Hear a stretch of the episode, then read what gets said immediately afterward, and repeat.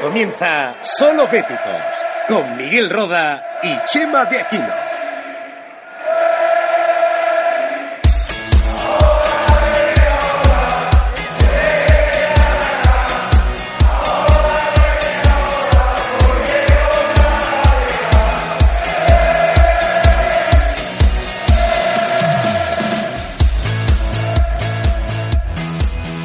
Bienvenidos sean todos a un nuevo episodio de Solo Béticos. Hoy, Miki, buenas tardes. Buenas tardes, Chema, ¿qué tal? En el episodio número 69, con un número tan sugerente, no podíamos venir sin una victoria del Betis, ¿eh? Victoria caliente. ya tocaba, ¿no? Sin duda. Eh, victoria ante el Celta en Balaídos. Eh, nos enganchamos en esa lucha en la que vamos a estar inmersos hasta final de temporada con varios equipos que además, Miki, este fin de semana eh, han ganado prácticamente todos, así que se hace la victoria de ayer vital, importantísima.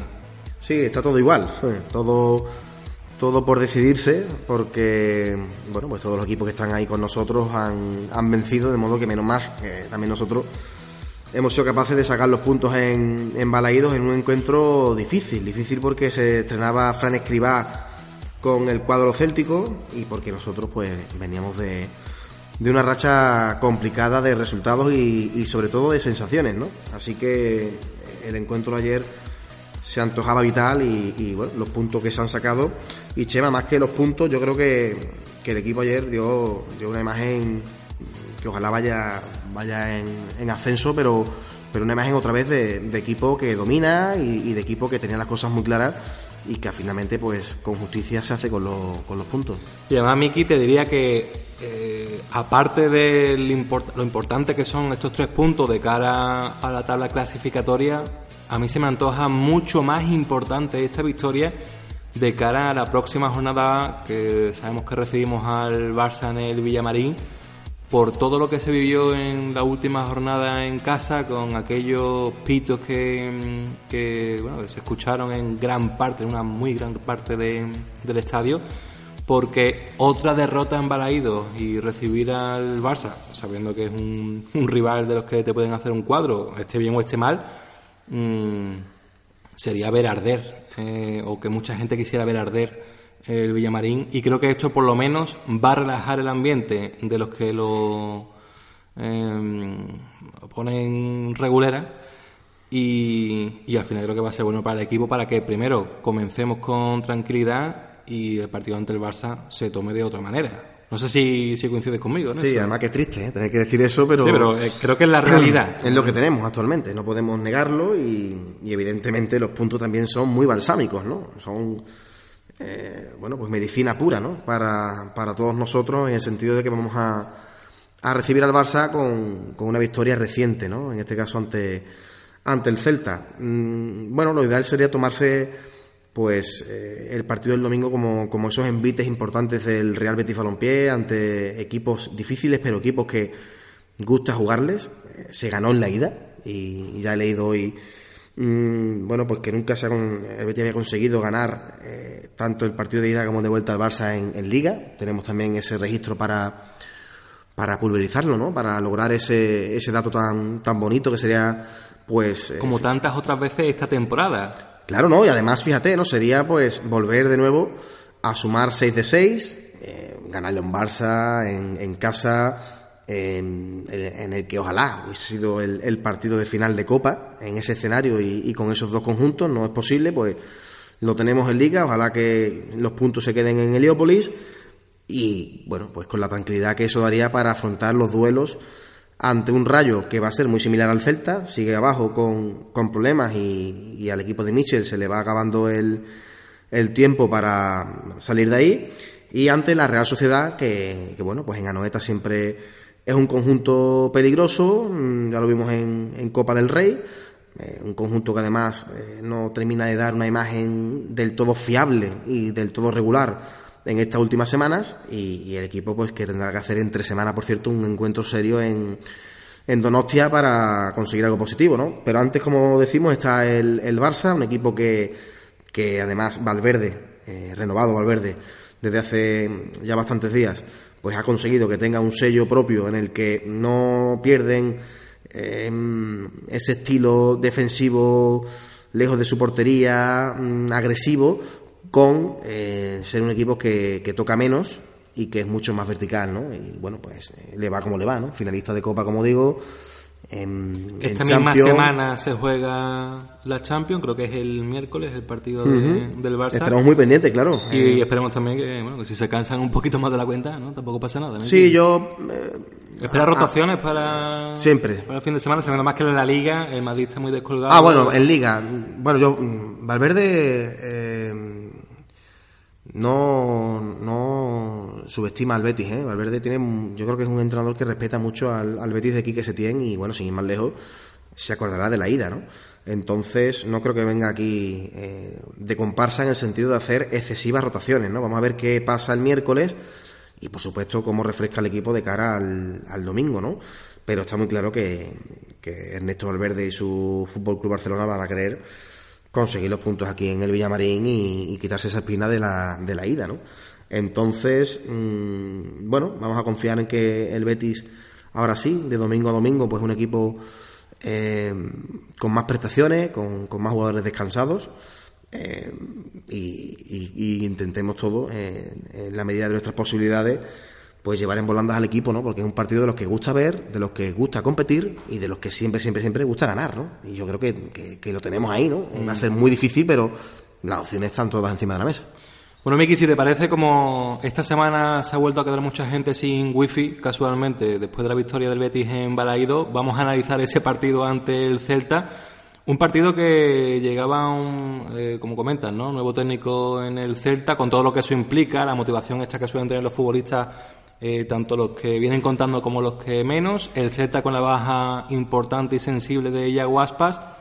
En el 11 estaba eh, nuestro amigo Riyad Budebuz y un Celta que salió pues como los equipos de, de Escribá y como los equipos que estrenan entrenador de ese perfil, arropadito atrás, esperando cualquier fallo de, del Betis. De hecho, algunos futbolistas después del encuentro del equipo Vigues así lo reconocieron, que era eh, cómo habían planteado el partido. Defender, estar ropado atrás y defender con muchos y arriba pues aprovechar la que tuviera Maxi Gómez eh, por algún fallo de, del Betis.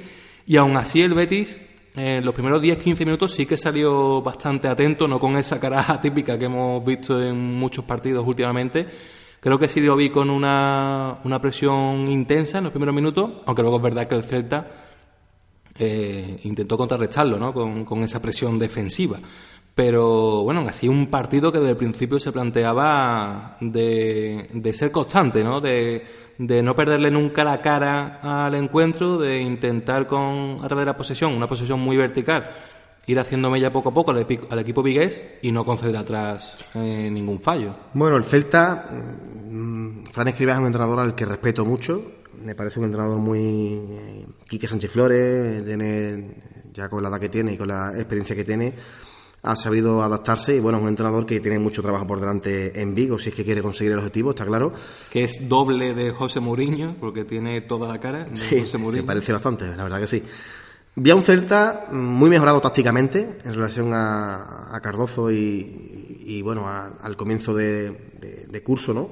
Un, equipo que, como tú bien indicas, eh, supo arroparse atrás y saber que, que no era precisamente el rival idóneo para estrenarse y tiene un calendario que, ojito, ¿eh? va al Bernabéu, si no me equivoco ahora, y después recibe a, muchos equipos de, abajo, y en fin, tiene enfrentamientos muy directos. De hecho, las últimas jornadas creo que son fatídicas. Eh, justo eh, tres o cuatro equipos que se enfrentan entre sí los que están ahí abajo. Pero lo que tiene que corregir Escribá, aparte de dotar al equipo de más presencia táctica, que insisto en que en ese aspecto al menos sí que vi una clara mejoría, de nuestro rival del domingo, pues tiene que mejorar, que, siguen teniendo equivocaciones muy, muy groseras en, en zona de creación y, en zona defensiva, ¿no? Em, también le vi mucho más vertical y mucho más alegre en ataque que, en jornadas anteriores con, con, el otro míster, jugando a pocos toques, eh, obsesionados con acabar jugadas.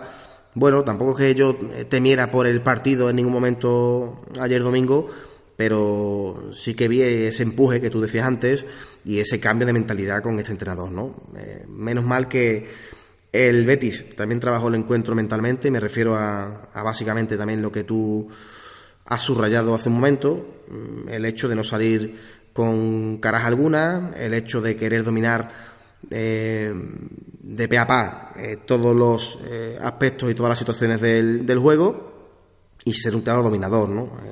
parecía que nos faltaba un poquito, que podíamos meter una marcha más en velocidad en el juego, en, como siempre, en intentar ser más dañino en, el último, en la última parte del campo. Y, bueno, se tiene esa paciencia hasta que llega el, gol y, y, a mí el equipo en líneas generales me gusta bastante, me gusta bastante porque eh, insisto en que sabe cómo eh, romper las líneas de, del, del Celta que quiso estar muy juntito pero los canales y compañía en, en ese sentido son bastante expertos y, vi un equipo con muchísimo equilibrio siempre. William Carballo, pues de nuevo haciendo una gran labor en todas las facetas y, destacaría, pues, eh, sobre todo al, para mí, actualmente, jugador más, voy a ser muy directo, pero es lo que veo, más importante mm, barra determinante del equipo, porque está dando un nivel Mm, que además tiene todavía mucho más margen de mejora con el paso de las jornadas, estoy seguro, y que, por supuestísimo, eh, en mi opinión al menos, claro, mm, se ha ganado el puesto, y es ese. Todo lo que hace lo hace bien, sabe cuándo echarse una banda y cuándo eh, quedarse por, por dentro para jugar a los toques necesarios. Mm, a pocos metros que le dé, eh, te, te, finta, te, te gira y, acaba jugada con ambas piernas, pelea como el que más, físicamente va a más, se asocia. Me parece que tenemos un pelotero eh, en ataque que es muy buen pelotero, pero que aparte ha sabido decir, bueno, este equipo, ¿qué pasa? Que tiene problemas en, en ataque, ¿no? Que no, que solo hay dos delanteros, que hay problemas con el reparto de minutos, que hay incluso un compañero que se está quedando prácticamente siempre fuera de la lista o, no participa porque está en el banquillo, um, otro compañero que no termina de romper y de ser un goleador y de tal. Venga, mister, pues aquí estoy yo. Y, y, es que además he vuelto precisamente hoy, Chema, a ver la primera parte del, del Valencia Betty, porque la tengo grabada, tengo grabado ese partido y hoy me ha dado por volver a, a verlo, que insisto, la primera parte fue muy buena del equipo. Y, y es buena en un alto porcentaje por los movimientos de ese mm. y por el trabajo que hace ese. De hecho, ese tiene un gol que le para a Jaume, ¿no? Creo que era el portero. Tiene dos muy claras. Eh, y hay una que es que hace un paradón. Eh, sí, sí, sí, sí. Otra historia hubiera cantado. Yo creo que, que, ayer al fin llega el gol para este hombre. Mm, Con tensión incluso porque el VAR estuvo excesivamente no sé qué, no sé qué, no sé qué se pensó el bar, una jugada muy. Digo una línea porque yo creo que hasta dos futbolistas del Celta muy, muy clara, muy bien jugado en ese sentido, en esa ocasión del gol y en la anterior el Betis rápido de banda a banda.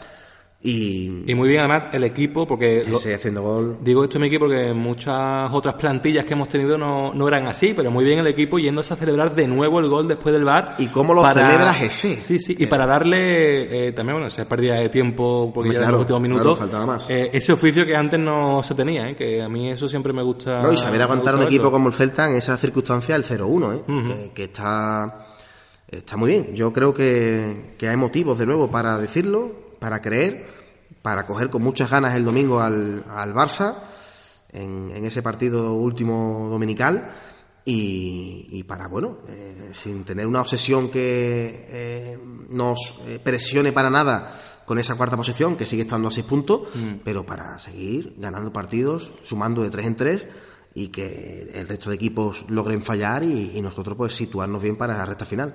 A mí, Miki, además del partido de GC, que me pareció también soberbio, y además con el colofón de, del gol, que yo creo que ya esto va a hacer que poco a poco vaya teniendo mucha más confianza, eh, para mí otro nombre propio es el de Cristian Tello. Eh, la mala noticia de la lesión de Francia, que por cierto hoy es su cumpleaños y desde aquí lo felicitamos, eh, esa mala noticia, como decimos, pues se convierte en la entrada de, de Tello y con ello una, una banda izquierda mucho más incisiva y de hecho por ahí viene el gol de un rechace de, de un tiro de, de Cristian Tello. Para mí son dos futbolistas, Tello y Jesse, que lo venimos comentando, ¿no? Más con Tello porque con Jesse tenemos nuestras dudas por el histórico que llevaba en las últimas temporadas, que de hecho creo que no marcaba desde hace un año y medio. Y, y en, sí recuerdo, ¿no? Que, que en enero en este mismo podcast tenemos nuestras dudas sobre GC, sobre cómo iba a llegar, sobre cómo iba a estar su, su mentalidad. si va a tener la cabeza bien amueblada y si va a aprovechar esta oportunidad porque es uno de los últimos trenes que va a tener G6 de engancharse de nuevo a la élite del fútbol. Y con Tello, eh, desde que llegara al Betis sabemos que es un jugador superlativo y que, y que en muchas ocasiones ha sido, como tú bien decías, un lujo eh, tenerlo en el banquillo y que no contara tanto el míster con él. Y para mí son dos futbolistas que elevan mucho el nivel del Betis y no solamente en cuanto a calidad, sino a los recursos que ofrece a la hora de atacar. Sobre todo en un estilo que es el del Betis actual, en el que muchas veces se peca de un excesivo toque o de sobar mucho la pelota, por hablar pronto y mal, y que de vez en cuando la combinación de, de esa pausa o de mantener la posesión, combinándola con el desborde de Tello y con la movilidad que tiene G6 y la calidad en el uno contra uno, creo que le viene de perlas al estilo. Ayer pasan muchas cosas en este sentido, ¿no? Tú sabes perfectamente cuál es mi opinión de Tello siempre y que esté entrando de nuevo para mí es una noticia súper importante para el equipo, ¿no? Ayer la mala noticia es la lesión de Francis y es por eso por lo que entra Tello en el campo, si no pues eh, no, no era titular, estaba en el banquillo. El míster ya lo ha dicho, hay que dosificarlo, que la gente piensa que no lo pone, porque no es que no le gusta, ¿cómo le va a gustar al míster Tello? Al Tello le puede gustar a cualquier entrenador, ¿no? Con las prestaciones que tiene. Sin embargo, para mí ayer aparte de las ganas de Tello, de lo fabuloso eh, como futbolista que, es, claro, mm, hay otro factor que para mí importa mucho en que eh, Tello haga el partido que hace y en que el cambio sea tan súper productivo como resultó. Y por supuesto, pues el gol y varias jugadas más gracias al, al 11 al once bético, ¿no? Y es Hugo Mayo. Hugo Mayo ayer se va completamente del partido entonces, listo Tello, eh, como gran futbolista que, es, lo estamos diciendo, en eh, no tardar en encararle, no tardar en buscarle las cosquillas y en insistirle, porque esa falta de competitividad del capitán, hay que decirlo, del mm.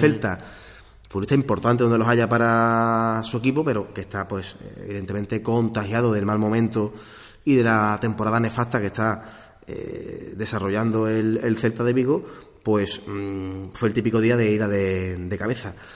Y para mí es muy importante, porque el equipo ve que por allí se puede insistir, porque Tello está fresco, porque Tello está con muchas ganas, porque está la cosa bien para que él, eh, bueno, pues eh, sea un futbolista que por allí sea bastante insistente, pero Hugo Mayo mm, entienda la expresión y póngale las cobillas que quiera, facilita mucho las cosas, ¿no? de hecho, y es importante eso. Se ve como Hugo Mayo está fuera del partido en la última jugada que hace William Carballo, que es espectacular, que ve amarilla a Hugo Mayo por la última falta, pero es que eh, dos regates antes de William Carballo le lanza una patada a, a las piernas eh, que, es de, vamos, si no de roja, amarilla oscura. No solo a William, a, Sidney también minutos antes, allí al lado de la portería nuestra. Sí, pero la de William es que es en la misma jugada. Sí, sí, no. Eh, bueno, ahí va eh, directamente dos a echarla al suelo. Mm. O sea, la típica jugada que tú ves venir al rival y tú dices, mira, él no va al balón en la vida, ¿no? Y se juega la, la expulsión y se juega mucho, ¿no? Y fantástico ahí William, por cierto, porque ni lo mira, ni se rebota, mm. sabe incluso coger la pelota con la mano. Genial, ¿no? esas cosas de galones que tan importante es para para que logremos crecer, ¿no? Pero que antes, como digo, a Sidney, que sí se moleste, sí se da la vuelta, en futbolista de carácter y, le suelta la mirada, le da la patada sin balón, que tampoco viene a cuento, ¿no? Entonces Hugo Mayo ayer, bueno, pues eh, igual que tener enfrente a un futbolista diestro, eh, más defensivo y, lógicamente, oye, con mucha menos experiencia para este tipo de envites, pues está más tranquilo, ¿vale? Por eso la gente ahora... Eh, eh, se dirige siempre a la rueda de prensa de Fran Escribá hablando incluso del cambio. Mire usted, eh, eh, no hay que saber mucho de esto para indicar que cuando se quita o se va por lesión, trágicamente en este caso, un futbolista más defensivo, pierna cambiada y con más problemas para todo, para la creación, para la finalización, para lograr centrar balones, etcétera, etcétera, a sacar a un tío que prácticamente del medio campo para atrás no tuvo ni que llegar a ayudar en ninguna defensa ni a Sidney, ni a William Carballo, ni a nadie, porque se jugó mucho en campo contrario y porque era tal el, el peligro que estaba creando solamente con su figura y su presencia que dejándolo un poquito allí abierto en banda, ya estaba todo el Celta un poco a verla venir y el propio Hugo Mayo pues temblando, ¿no? Eh, bueno, insisto, que no hace falta ser eh, Séneca para ver esto, ¿no? Y para saber que el cambio pues dio muchísimo al equipo, mermó muchísimo al Celta y finalmente pues eh, las ocasiones claras y el gol llega por ahí, ¿no? Así que... Mm, ¿Qué pretendemos con todo esto? Pues lo digo por, por toda la gente que ahora habla de sí, sí, pero el domingo otra vez al banquillo. Vamos a ver. El domingo pues estará enfrente Semedo, estará Sergio Roberto y estará todo un Barça. Y que Tello todavía no está bien. Y Tello para 90. Es que no está recuperado al 100% y yo, la, y yo lo he comentado el Mister varias veces y sobre todo al hilo de este partido porque hay muchos que se han quejado de por qué no entró, ya no Tello de inicio, sino Tello, eh, como, que, como que si Francia no se hubiera lesionado, Tello hubiera tardado en entrar como 15 minutos más. O no, ¿no? O, que, alguien le ha mandado un mensaje al mister, se lo ha preguntado. Es que, y además que Tello seguramente tuviese, pues a lo mejor sus minutos estipulados con el cuerpo médico y con sus propias sensaciones para ver si entra, ¿no? Igual, igual, no lo sabemos. Fue un riesgo que entrara en ese minuto por la lesión de Francis y no 10 minutos después como estuviese estipulado o pensado según sus capacidades. Pero al margen de esto, Miki, que, y tú lo sabes mejor que nadie, que en un equipo y en una plantilla como la que tiene el Betty, eh, lo, fácil sería, pues voy a poner a todos, eh, a, los buenos, ¿no? Digamos, desde inicio en todos los partidos y hasta que se me rompan y ya está. No es así, es que al final una plantilla es mucho más y no solamente cuidar de, de la mentalidad o del ego que tienen los futbolistas, sino también de su físico. Y creo que este año, con la mala suerte que se está teniendo en algunas lesiones, como por ejemplo la de Junior, que recordemos, ¿eh? eh, Miki, que es que Junior es el único futbolista que no tiene recambio en la plantilla. y No lo tenía al principio y, sigue sin tenerlo. Y es de los que más tiempo ha estado lesionado y ahí se ha probado tanto a Francis como incluso hasta a Guardado.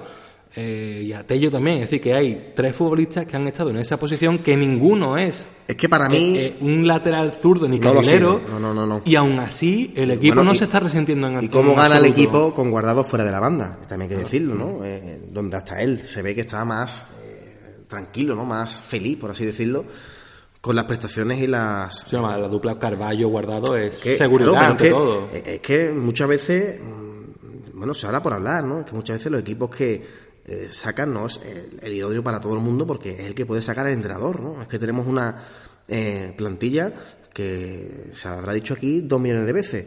Muy buena plantilla, con muy buenos nombres, pero eh, en cierto modo, cuando surgen problemas, como estamos teniendo desde hace bastante tiempo, pues con falta de equilibrio, y hay que decirlo. Y Junior, que no esté Junior en este equipo, que es tan sumamente importante por las cosas que te da eh, en ataque y en defensa y por lo futbolista que es y, lo que le queda por ser, a ver si deja de, de recaer, ¿no? Esas lesiones, porque además, pues eh, sabemos que es un futbolista de los que están colocados en esa línea de salida en caso de que el, el club considere seguir creciendo con una venta importante mm. y, con un recambio que bueno que ya, ya, lo buscarán los señores implicados en el, en el asunto en, en el mercado por supuesto no entonces eh, para eso tiene que estar el jugador en primera línea de batalla para que los clubes que lo quieran los, los sigan viendo no así que eh, son cosas importantes no son cosas importantes. Entonces eh, la crítica constructiva en, en todo este tiempo también para mí ha estado o está en que se vea el equipo que se tiene y en cómo se puede mejorar y, yo siempre digo, mm, a Tello le perjudica el sistema, obviamente, porque Tello para atrás, pues como a cualquier jugador tan sumamente ofensivo y con un uno contra uno, con un disparo que tiene increíble con ambas piernas, pues correr para atrás y defender como un carrilero o un lateral más es complicado.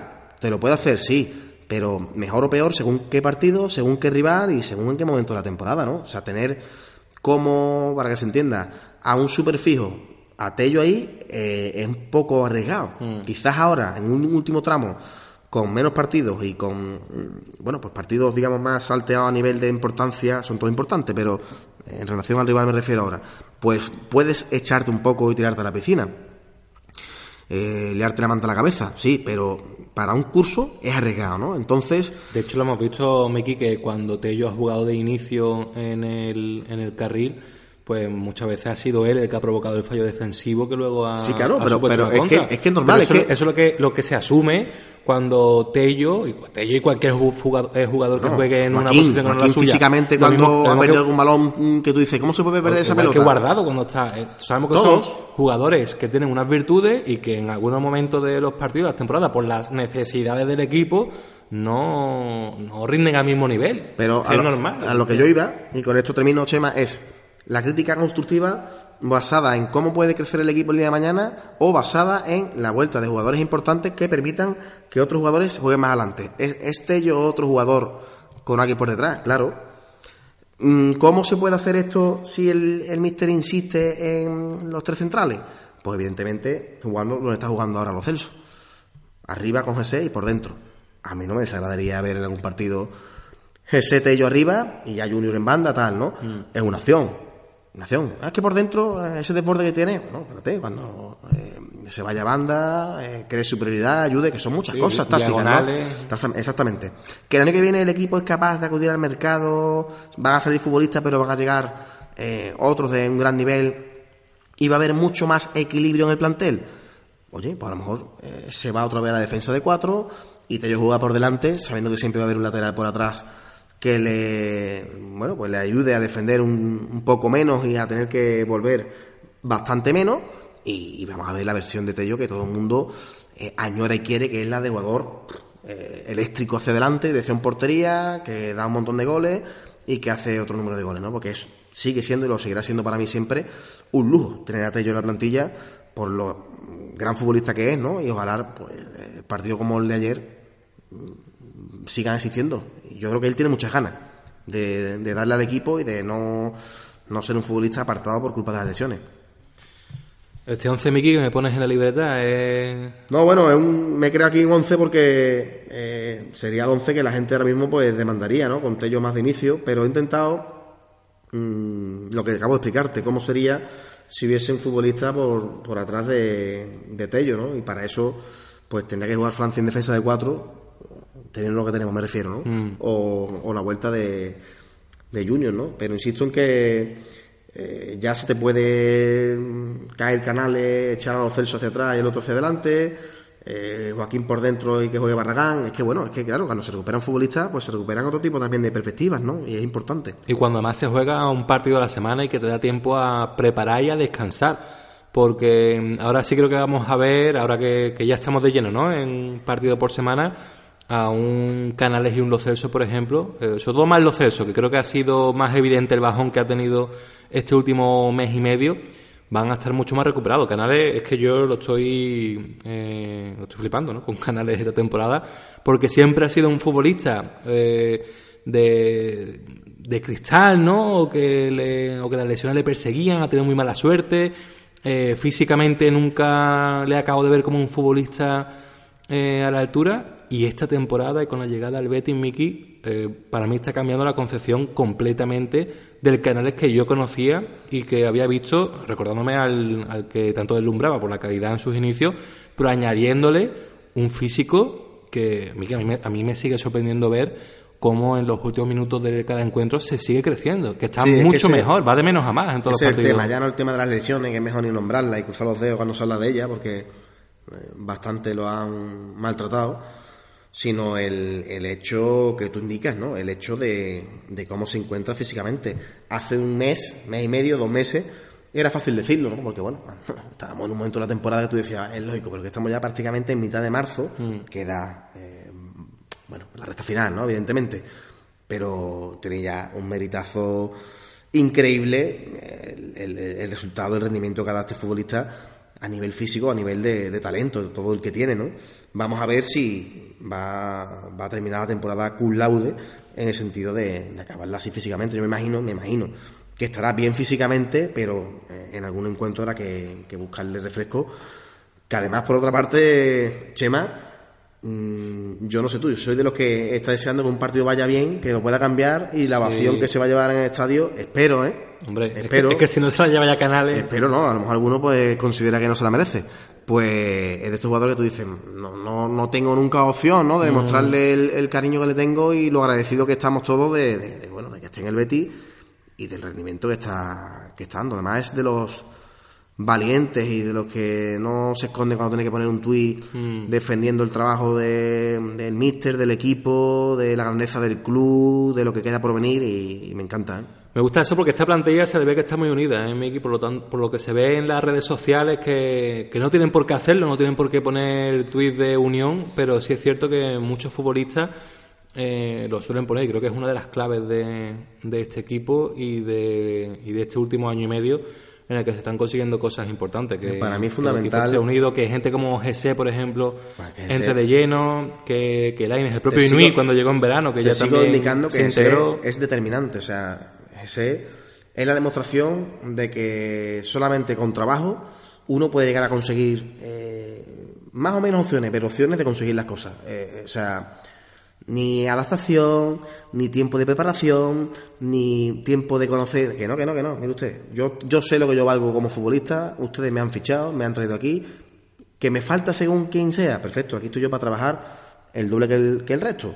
Que se me tilda de no sé cuánto. Aquí estoy yo para. O sea, que me parece eh, el ejemplo mejor que puede tener eh, jóvenes y no tan jóvenes de, eso, de lo que significa mm, cambiar la opinión de, de muchas personas, ganarse un, un puesto y como siga así, pues evidentemente ganarse también un sitio en, en el corazón de esta afición, ¿no? que ojalá le dé tanto cariño y el equipo acabe bien la temporada con ese eh, al 100% como para que PSG y Betis se entiendan el día de mañana. Sería, en mi opinión, una noticia fantástica porque de la noche a la mañana, con un mercado invernal ahí un poco extraño, ¿no? Que dijo López Catalán que, que hombre, que, que él advertía que sí, que había tres, cuatro nombres encima de la mesa para reforzar la delantera, pero que finalmente ninguno, por todo lo que hay que analizar a la hora de traer un futbolista, se pudo ninguno se pudo dar y que tal, ¿no? Y llegó ese, y ese está siendo, evidentemente, ahí lo tienen, el delantero de- del equipo, ese refuerzo en la delantera.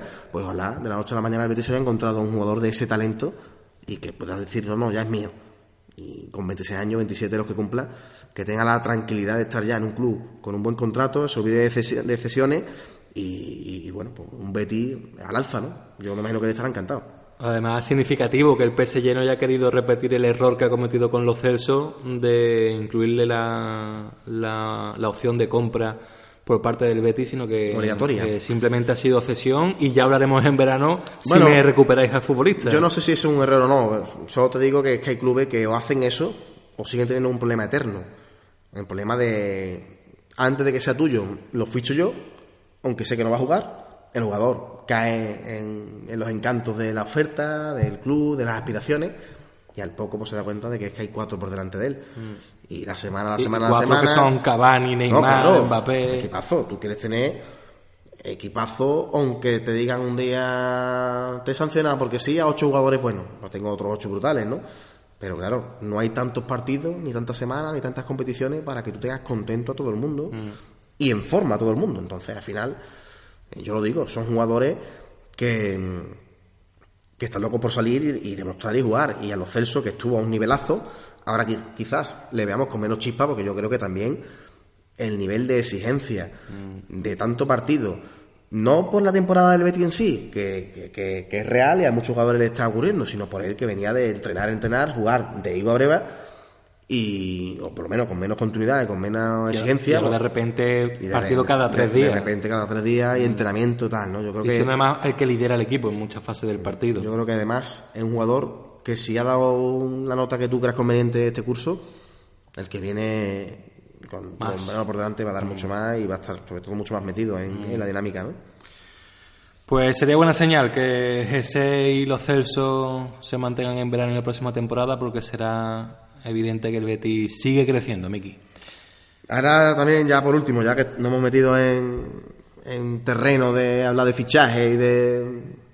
Yo contigo en off lo hablo mucho, con muchos amigos míos que- te ¿Me incluyo, vas ¿no? a dar una primicia? ¿no? No, no, no, pero yo tengo muy claro, yo tengo muy claro por qué jugadores Yo también, ¿eh? Yo tengo ahí un, un par de ellos que lo tengo clarísimo.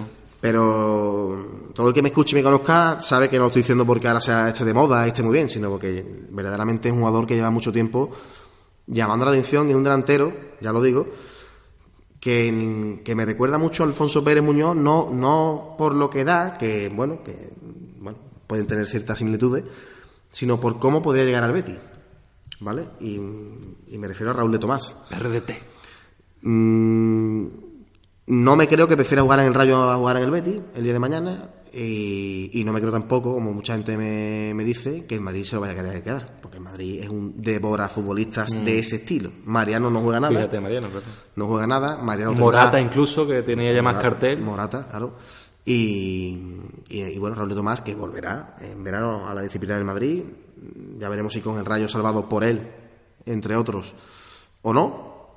Y aquí lo que tiene que hacer Lorenzo, si verdaderamente gusta y, oye, y los que mandan y los que tienen que decidir, ven lo que yo veo en él, que es un delantero con un hambre increíble, le pega con las dos, va bien de cabeza, eh, penalti, falta. Mm, o sea, maneja tácticamente, creo que es un jugador súper completo también y, tiene esa capacidad también de liderazgo por el máster que está haciendo este año en el Rayo, ¿no? De echarse el equipo a la espalda y de que se sepa claramente que su equipo prácticamente depende de, de sus goles, ¿no?